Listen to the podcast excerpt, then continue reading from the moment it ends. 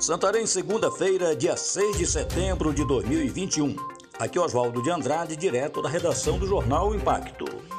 Confira comigo as notícias que são destaque nas páginas do seu jornal O Impacto. Empregador tem até hoje, segunda-feira, para pagar parcela de FGTS suspenso. Cerca de 100 mil empregadores aderiram à suspensão do recolhimento do Fundo de Garantia por Tempo de Serviço, FGTS, entre maio e agosto, terão de quitar a primeira parcela dos pagamentos adiados até hoje, dia 6 de setembro.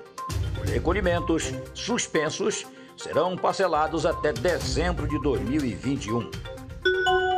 Motorista de aplicativo esfaqueia passageiro em Santarém. O SAMU 192 foi acionado por volta de 20 horas e 40 minutos de sábado, dia 4, para atendimento a uma vítima de esfaqueamento na rua Tomé de Souza, no bairro Santarenzinho. O homem, de aproximadamente 26 anos, foi identificado com o prenome Mateus. Uma das versões para o ocorrido seria um possível calote.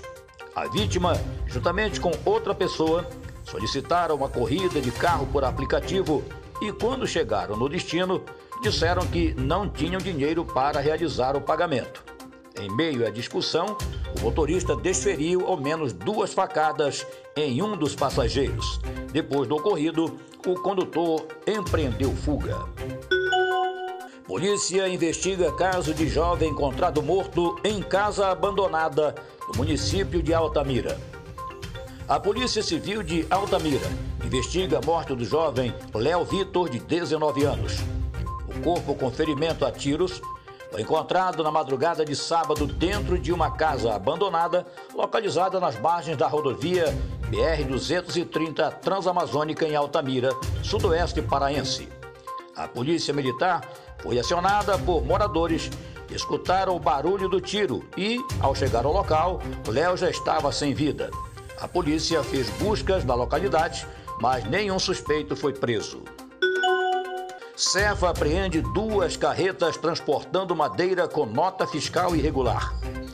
Fiscais da Secretaria de Estado da Fazenda Cefa, da Unidade de Mercadorias em Trânsito de Carajás, no sudeste do Pará, apreenderam no sábado, dia 4, dois caminhões transportando madeira com nota fiscal irregular.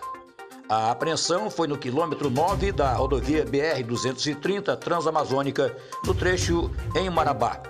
As duas carretas transportavam 71,3 metros cúbicos de madeira serrada. Para mais informações, acesse www.impacto.com.br. Uma ótima semana a todos. Um ótimo feriado de 7 de setembro, Dia da Independência, e até a próxima.